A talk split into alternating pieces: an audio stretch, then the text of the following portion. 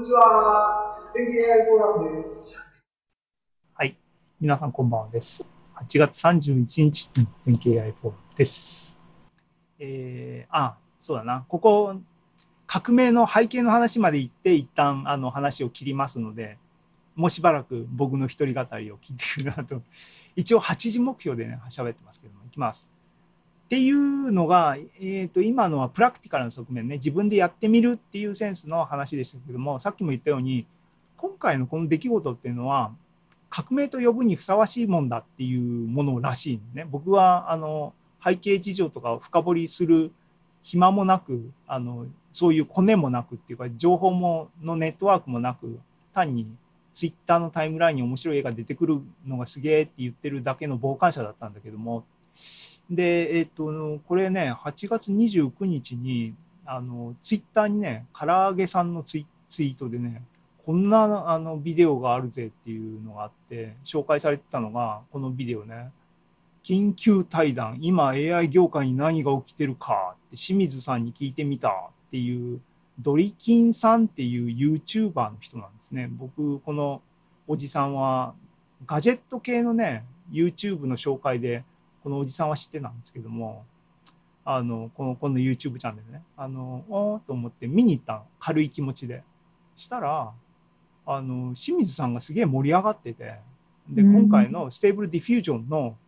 がいかにすごいかを熱弁を振るってたんで、興味ある人はぜひ YouTube 長いっすけど 見てください。一応ね僕はね下でねできるだけまとめようと思ってます。一応まとめようと思ってまとめました。それで伝わるかどうか分かんないし曲解してるところあるかもしれないんで怒られるかもしれないけどもまとめました一応ねちなみにって言って僕はこのおじさん3人おじさん3人のビデオ1時間以上前見るかっていう話をあのね本田さんに 見ますかっていう話なんですけど僕は見たんですけどもでもさっきも言ったように別にこのおじさんたちを深く知ってるわけじゃないっていう言い訳をねなんかここに書いてます。あの清水さんも僕は全然詳しく知らなくてエンチャントムーンの時にねあの、うん、タブレットの時にネットニュースに出てきてああっていうふうに認識したぐらいであとは AI 関係でブログを学習させて自分の語り風の文章を書けるぜっていうのをなんか書いた記事を見かけたのは記憶にある。まあそれぐらいの認識だったんですね。うん、天才プログラマーとかネットを見ると書いてありますがその辺は知らない。であの右側のこのおじさんはですねドリキンさんっていう人はあの Vlogger っていうかなビデオロあのブログをやってる人っていう認識であのデジタルカメラ僕とかもこの配信に使ってるカメラとか一時期調べた時に引っかかって存在は知ってました。この人アメリカに住んでるのかな？なんかのそういう感じのおじさん。でこの人の仕切りのチャンネルにこの2人がゲストで喋ったっていう話らしいですね。西川善治さんっていうのは僕は顔見たのは初めてなんですけども IT メディアねあの AV ウォッチとかあのデジカメとか AV ウォッチだったかな？あのネット記事でやっぱりガジェット系を紹介してるとかっていう記事のクレジットによく名前見るなぐらいの認識しかないだからまああの業界の人なんだなぐらいの認識しか僕は個人的にないんだけどビデオ見てたら今回の Stable Diffusion の出来事がどういうあの位置づけだったのかみたいなのがねあの清水さんが主にねあの熱弁を振るっていてあのました面白かったです。でそれを簡単に説明しようかなと思ったんだけども1時間以上でまとめてたらすげえ大変になったのでスマートな深津さんのまとめの方を先にしようと思います。えー、ね、あの8月22日に「世界変革の前夜は思ったより静か」っていうふうに書いたエントリーがあってここもネタは同じものに対してあの深津さんの書き方でまとめたのでそれを引っ張ってきた。ね、グッときたフレーズを引用しとくって書いてますけども、えー、パート1、引用パート1、パート2しかないのかな、僕。え、ー、と、パート1で言ってるのは、え、ー、と、 Stable Diffusion 開発してるチームは、えー、とてもピュアな人たちだと。ね、太っ腹に自分がやったことを公開フリーで公開するみたいな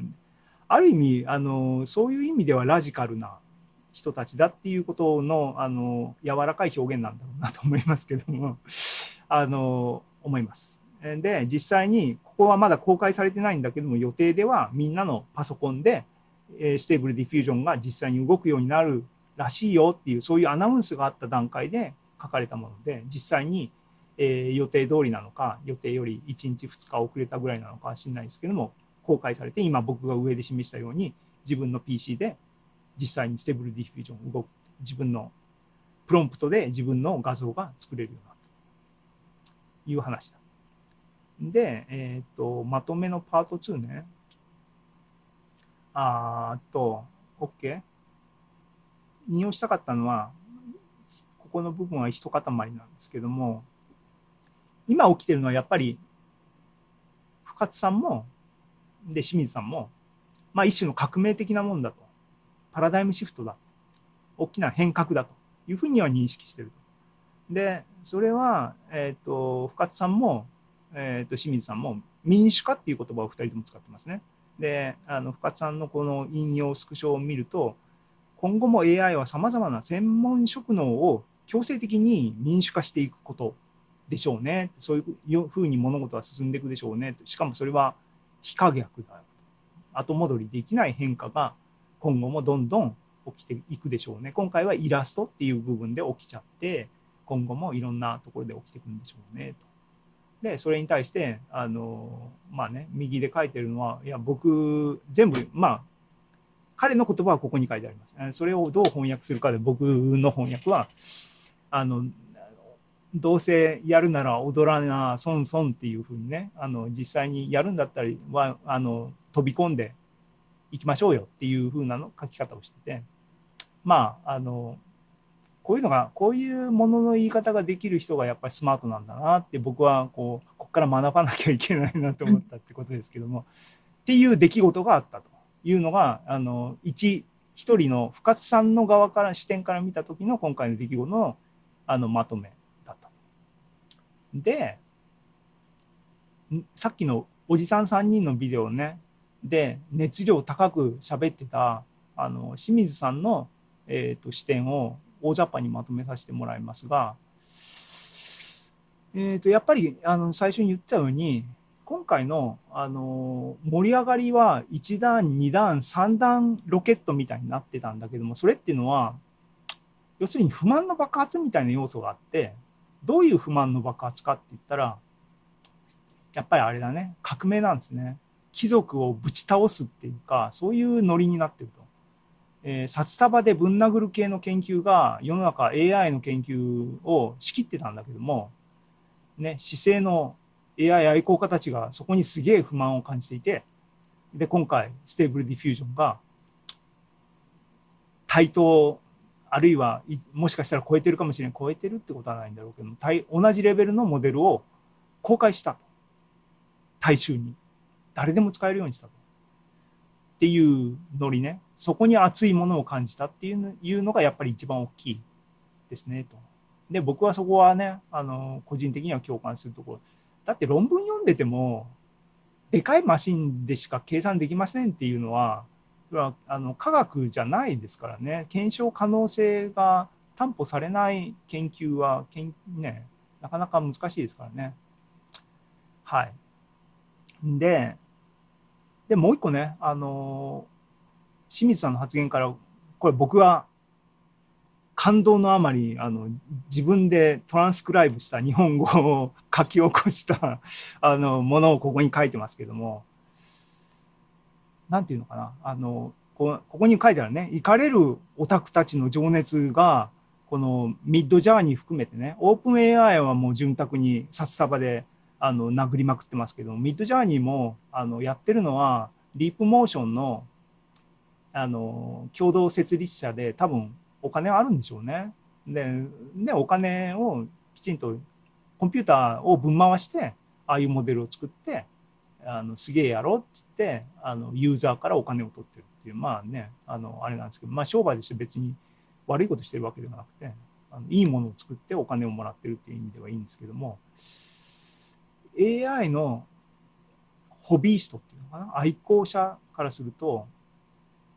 やっぱり不満なんですよね。モデルは公開されてないんで何がどうなってるか分かんないとかそういうあの DIY っていうかな？だからあのホビーストなんだと思いますけどもそういう人たちが何をやってるのか確認できないっていうのはあの嫌だっていうことね。それはすごく共感そこも共感できるポイントだしだからっつって文句言ってるだけではなくてこの Stable Diffusion を作ったチームは実際にだからミッドジャーニーもオープン AI もであのコンピューターリソースがでかいところで動くモデルなんだけどもStable Diffusion は何が違うって PC で同じぐらいのクオリティの画像が動くモデルを実際に作っちゃってしかもそれを公開したそういう意味ですごい techy にすすごいアドバンスだしやってることもクールだしっていうのがおじさんたちが熱くなるポイントなんですね。僕も含めてね。この世代のねおじさんたちがね。多分ねコンピューターまあ下にちょっとコメント書きました。まあいいや。うん。くすぐられました僕も。でまあこれはいいや。であの地獄の釜の蓋が開いたとかパンドラの蓋が開いたみたいなこといっぱい書いてあってまあ要するにあの民主化されたっていうかな。みんなが使えるようになったっていうのはすげえすげえってもうこれあと深津さんも書いて後戻りできない変化が起きちゃったっていうことね。で清水さんの説明であーって腹落ちしてこれこれはあのそこにいた西川さんもああそういうことなのねって腹落ちしてたのはこれは世代この僕の世代とかには分かりやすい例え話としては今回起きたのはオープンソースプロジェクトみたいなもんだよとそういうことなんですね。あのマイクロソフトとかねあの辺たちがあのソフトウェアを隠すことで商売しようっていうソフトウェア産業を作った時にソフトウェアっていうのはそういうもんじゃないだろうっつってリチャード・ストールマンがフリーソフトファウンデーションを作ってグニューパブリックライセンスを作ってオープンソースを死守しようとしたリー。あとねあの清水さん言及してたリーナス・トーバルスが Linux を作って公開してっていう話も引用してましたけどもああいうふうにオープンソースで、えーと、オープンソースのあのもののやり方をソフトウェアの上で実現したっていうイベントがあったんだけどもでそれをとかは僕とかは、まあ、リアルタイムっていうかなあの共共感してたんだけどあれなんだよとあれの AI 版なんだよと今のやつはっていうんであそういうことやんねやっぱりねっていうふうに思ったしじゃあ僕はどっちにベットするのどっちに立つの？って言ったらもう当然こっちやなっていうそういう心情になるよっていう話なんですけどもね。そう。だから AI の民主化なんですねっていう話になってそうそうそうって言ってあリーナスの話もここで言ってたんだけどもね。でいやなんかあの清水さんの話面白かったのはねあの民主化っていうのはあのねリーナス、うん、トーバルスとかリチャード・ストールマンが王様になってるわけじゃないんだよっていう話だよね。だからあのね、リーナスとリチャード・ストールマンが大喧嘩したよっていうような話をこう引用しててねそれが民主化なんだと。要するに誰か一人が絶対君主みたいなのがいるわけではなくてみんな好きな方いや自分の好きっていう主張を言えるっていうようなで上に書いてるのもねあの私企業がねプライベートカンパニーがね AI の民主化とかってね民主化みたいな言葉をね使うのはそもそもおかしいじゃんっていう極めて正論を叩いてるわけですね。だって社長なんていうのは民意で選ばれるもんじゃないんだからそういう人たちが実現するものに従うっていうそれって林権君主制だって彼は言ってて僕は政治詳しくないんでこういう制度はどうでもいいんですけども要するに民主的じゃないっていう話はそうやなと思うし、ね、王国じゃんっていうのはまあその通りやなと思うしそそれは嫌だなっていう気持ちも共感してるんで、ね、そういう意味でそういう文脈で今のこの時代にこのタイミングで Stable Diffusion っていう組織っていうかボランタリーなグループがこういう成果をボンと出してきたっていうのはあの本当に奇跡のような AI の民主化の始まりでっていうこれあの白枠のところは僕のトランスクリプトなんでこれは清水さんの言葉自体ですけどもいやそうなんだなと思ってそういう出来事だったんだなと思ったってことですね。でまず清水さんの話続くんだけども長ったらしくなったんでもうあの詳細にしますが何がすごいっていうことの一番一つ挙げるとすると清水さんが一つ挙げるとすると今回のモデルの公開のライセンスが素晴らしいって言ってるんですね。でそれはあのオープンソースの時の GPL くらいすごい発明だと言っていて何かっていうと今まではね、あの、オープン AI とかマイクロソフトとかも含めて、あの、使っていいよ、自由に使っていいよって言い切れない状況がずっとあって、それは何かって一言で言うとコンプラなんですけども、責任を取りたくないっていうことで、みんながんじがらめになって、公開しなかったみたいなところがあるんだけども、今回の Stable Diffusion のライセンスっていうのは何かっていうと、これあの清水さんの言葉なんで、正しくはこの原文に当たってくださいね。ここにリンク貼りましたけどね。俺たちは AI が出すものに対しては一切責任を取らない。これあのオープンソースのライセンス読めば、じこのプロダクトに対して無保証ですよっていうのは必ず入ってますよね。あれと同じセンスなんで、なんで今まで AI のモデルにそれ入れなかったのか僕は理解できないなって、事後的にね、あのコロンブスの卵的にね、あのは思うんですけども、あのね、後出しじゃんけんですけどね。まあでも今回のライセンスのポイントは、自分たちプログラムを作ってる、あるいは提供してる Stable Diffusion の組織はスタビリティ AI なのかな？は、えー結果に対して、このプログラムが作る結果に対しては責任を持たないっていうことと、じゃあ誰がその責任を取るべきなんですかっていうのは、作った人が責任取れよっていうライセンスにしましたよっていう、まあ当たり前のことだねって、あの清水さんも言ってるように当たり前のことなんですけども、らしいんです。それが素晴らしいらしい。まあ、あんまりライセンスとか僕は普段からあんまり気にしない性善説っていうかね、気にめんどくさいタイプの人間なんであ、あ、そうっていう感じですけども、このライセンスはクリエイティブ ML マシンラーニングかな？オープンレール M っていうものらしいです。うん詳しくあのきちんと法律にのっとって生きていきたい方はこちらをご覧ください。はい。あとね、あの今回のこの長いおじさんのビデオを見て僕は思ったことなんですけども、清水さん、あの、深津さんよりも清水さんの方が多分僕に心情が近いなっていうかエンジニアだなとは思ったんですけども、清水さんも僕からするとなんか優しい人なんだなと思いましたね。っていうのは、清水さん、今回なんあの自分でね、あの Stable Diffusion のモデルをタダであの使えるウェブページ、ウェブサービスを作って公開して自分であの自腹で運営してたみたいなんですね。で、なんでって、その情熱はって言ったら、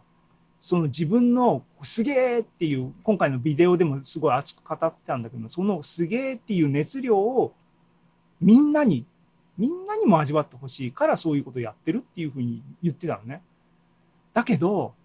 世の中にはそうやって公開すると、嵐がやってくるらしい。ただだっつって、使っちゃえっつって、何にも文脈を読まない人が一人いて、すげえことになって、みたいなんで、あ、それには腹が立つっていうふうに言ってたりしてましたけどもね。あの、でもあそこにいや僕はねあのあんまりそういうふうにみんな一般の人まで含めてあのエンジョイしてほしいっていうふうな広い心を持ってないのでそこはすごいないや多分あのあれなんね。そこが起業家っていうかね社会でビジネスを模索するっていうセンスがあるかないかなんですよね。僕は大衆に尻尾振る気がないので 多分そうなんだろうなって思いました見てて。っていう話ですね。あでここまで行って終わりだ。長いですね。はいすいません。あの以上ね2人2人っていうかね2人のキー今のところ僕の目に入った2人のキーパーソンが今回の、えー Stable Diffusion 革命っていうものに対してどういうふうな見方をしてたかなっていうのをまとめましたけどもこれを見てね僕一木は何を思ったかって今今半分言いましたけども前半の部分ねあの深津さんが、えー、と今回パラダイムシフトみたいなのが起きてるよ。それは何かって言ったら専門職能を民主化するみたいな文脈になってる。つまり今だから専門職能って言われてるのはイラストレーターが念頭に当然あるわけですよね。イラストレーターの職が失われるみたいな文脈でみんなわーって大衆は今盛り上がってて僕はあんまりその盛り上がりには個人的にはあんまり興味ないんですけども。でも話がそっちの軸足になってわーっと炎上系になってるのはなんかため息が出るなとは思ってる、まあ、もちろん大事なことなんだけどもね。あの職業としてイラストでやってる人たちはね。でもまあいいや。えっ、とでそでもそれは今ここで深津さんの言葉ですけども専門職能を強制的に民主化っていうことが AI によって AI の機能によってそういうことが起きたっていうことなんだけどもこれってあのね技巧職人技みたいなものが技術テクノロジーによって置き換えられるよっていう近代化の流れそのものやっていう気がしたと。ね。えっ、ー、と別な言い方をするぞっていうか芸事ねなんなん家元の何代目みたいな芸事と芸術っていうのが違うよっていうのを説明した岡本太郎とが言ってる近代化っていうのと同じやなと思ってそう思った時にね自分の立ちまたさっきと同じだけど僕はどこにどっちに立つんですかって言ったら当然あの立つ方はテクノロジー側に立つだろうし芸術っていう方に立つんだろうなと思った。であのこれ多分あの反感を買うような言い方になるんだけども今文こういう出来事が起きた時に文句を言ってる人っていうのはあのある意味既得権益を持ってる人がその既得権益が既得権益じゃなくなっちゃうって言って悲鳴を上げてるっていうだけなんだよなと思ってあの思いました。何の助けにもなってないがえっ、ー、とね最近なんか批判されてるユバル・ハラリねあいつはいいとこ取りでチェリーピッキングしていろんな出来事をその間をあのうまい口がうまいからうまいことストーリーをつつないであの物語を作ってるってまああのまあそれはベストセラー作家だからまあねそういう側面はあるでしょうと僕は思いますが確か彼が言ってたように今からの時代ってあのシステム社会の変革っていうかのタイムスパンが人間のジェネレーションよりも短くなってるので昔は一つの職手に職をつけるとそれで一生安泰だったんだけども今後は生きるイコール常に学んでいくっていうふうにならざるを得ないよねっていうのそれは良くも悪いいい悪いじゃなくて現実としてそうだよねっていう話があってそのものだよなと思ってあのそれをいい悪いとか僕が損するとかっていうのはまあ言ってなさいっていう気分だっていうふうに思ったっていうのはあのあんまり救いないない話をしてますけども。でこういう状況でだからさっきから言って僕どっちに自分の立ち位置は立つんだろうなっていろいろ考えるとやっぱりね天動説が支配的な時に地動説が出てきた時とかを思い出したりここに書いてあるようにね奴隷制度が普通身の回りで行われている時に奴隷解放のアクティビティが起きてきたみたいなシチュエーションを頭に描いた時に自分がどっちに立つかって考えればおのずと結果が出るように今のシチュエーションでもどう自分の立ち位置どっちっつったらそうなるよなと思いますし、ね、ここで自分がどこに立つかみたいなセンスで別に言ってる時にそういうふうに言うとすぐにね勝ち馬に乗るみたいなセンスの話をしたがる人たくさんいますけども僕そういうのには興味なくて自分がどっちに立ちたいって言った時にっていう思考の問題としてだから勝つ勝たないかもしれないんだけどね。特に日本の社会はね保守的な社会だからね。既得権を持ってる人が結構力強いから僕が立とうとしてる側が多分弱い方になりうる可能性もあるんだけどっていう暗い気持ちにもなりますけどね。あのはい、それが1点。パラダイムシフトっていう視点で僕が思ったこと。でもう一つはオープンソース。やっぱりオープンソースなんで燃えるのかっていうかね。清水さん明らかに熱量上がってて燃えててで僕とかも共感するポイントは絶対にそこだなと思っていてあの他の部分は多分さまつ僕とか個人的に考えてもさまつなことなんででなんだろうとやっぱ振り返って思うと、えー開拓時代っていうかああいう部分をやっぱり感じてそこにノスタルジーなのかもしれないけどそういうものを感じる自由っていうかねあので多分僕とかはあのあとさっきのおじさん3人とかは、えーと、いわゆるマイコンとかねパソコン以前のコンピューターがないところからコンピューターができてコンピューターって何に役に立つのっていうところからプログラムは面白いじゃんってプログラムで何でもできる。つまりそれこそが自由への鍵だとかね。それを経験してる人間が今燃えてるんだと思うんですよね。つまり大企業が金でプログラムの自由を奪ってる状況からやりたいことが自分で全部できる自由をもう一回取り戻したっていうところが一番燃えるポイントだなと僕は少なくとも思ってる。でかつそういうのがねあのコミあのボランティアのコミュニティから来てるっていうのがやっぱりさっきのねフリーソフトファウンデーションリチャード・ストーマングニューとかあの辺を思い出させてやっぱそこだよなと思うんですね。僕は今企業プログラマーなんでなんか自分と違うことを言ってるようなことっていうのはいちいち言い訳しなきゃいけない僕はもともとは学者の思考なんで そっちの畑にいないんですけどもっていう話ででね結局いろんな僕も整理ついてないんだけどもしばらく全経 AI フォーラムでも全経 AI フォーラムはノンプロフィットですよねこれね。あのいわゆるコミュニティ思考のあの楽しさを優先してアクティビティをやっていきましょうっていうもんでそういうのも引っかかってるんですけども引っかかってるっていうかあのつながりを感じてるんだけども整理がついてないっていうのはあの結局ビジネスかビジネスじゃないかっていうかお金かお金じゃないかみたいなところになんか全部やっぱり関係つながってるっていうとなんか歪償化しちゃうことになるんだけどもつながってるよなと。つなげたところでどういうふうにいや僕の場合で言うと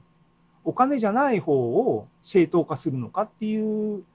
論理立てっていうかロジックっていうか成功のストーリーみたいなのを構築することが大事なんだろうけどもそれがなんかなんかまだないなっていう気がしてますね。あのファンダム経済とかあの辺はあれなのかなって思って勉強し始めたんだけども結論は出てないですね。っていうねこれねこういうことを言っちゃうのが僕は深津さんとは違うところなんですけどもっていう話だけども何があの今の世の中問題なのかってことでさっきも言いましたけども僕は2つ問題を今回の出来事で感じて一つはコンプラね。あのコンプラででかい組織はがんじがらめになってっていうのは清水さんもずっと言ってましたけども。でそれが世の中を悪くしてるみたいな話ありましたけどそれは本当にそう思うし。で見渡せばそれって組織がでかいっていうことに限らなくて個人レベルでもコンプラをね事前に忖度して怒られないように無難に生きる人が多いし事なかれで生きてる人が多いっていうのはなんかあのいろいろとね自由じゃないなと思うところの一つですね。でもう一つはこれも清水さんの話であってああってこういうファクターが足を引っ張っとるよなと思うことがフリーライダーね。あの清水さんが情熱でやってることにそういう文脈とかまあ読めないのはしょうがないよね。読めない人に提供してるわけだからね。大衆っていうのはそういうもんなんだけども。それで全部ダメにしちゃうおバカさんたちがあのマジョリティとして存在してるっていうのは織り込み済みでなんかうまくいくような機能っていうあのシステムっていうのをなんか考えないと世の中うまくいかないんだろうなと思っていて。特にボランタリーでやってる組織っていうのはこういうそういうフラジャイルな組織をで簡単に壊れますからねそういうのを壊れないよう壊れる要因を排除するっていうのを穏便に行うなんかシステムフリーライダーを排除するみたいなね。なんか必要なんだろうけどもこれも答えがないんだな。っていうふうに思って。であのここにちょこっと書いてあるなこの2つを打破するポイントはって僕は素朴なレベルでやっぱりメリトクラシーかなと思うんだけどもそうするとなんか多分世間は批判的なんだろうなと多分弱肉強食とかそっちの方に行ってそんなタフな世の中に生きていきたくないっていう方向に行くのかなよくわかんないけども。だからソリューションはないんですけどね今回の出来事で。でも面白い世の中になりそうだなと思い思うし引っかき回す方に僕は行きたいなと思うんで。あのって思いましたっていう皆さんへの情報共有ですでした、えー、つまり Stable Diffusion 革命の話が今のあれねでした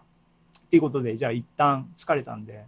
えっ、ー、と座談にしますえっ、と、プレゼンモードを一旦外します。